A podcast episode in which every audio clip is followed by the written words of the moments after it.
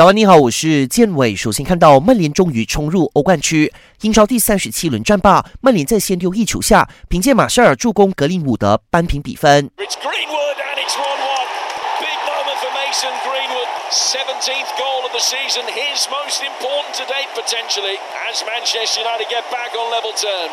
最终，曼联一比一追平西汉姆，在积分榜上与切尔西同积六十三分，但以净胜球优势暂时升上了第三名。主帅索尔斯克亚承认，本轮比赛没能拿下三分是有些遗憾，但从另外一个角度来看，没有输球也算是不错的结果了。他现在寄望弟子们不要在星期天的收官战掉链子，只要继续不输球，曼联就能保证进军下赛季的欧冠。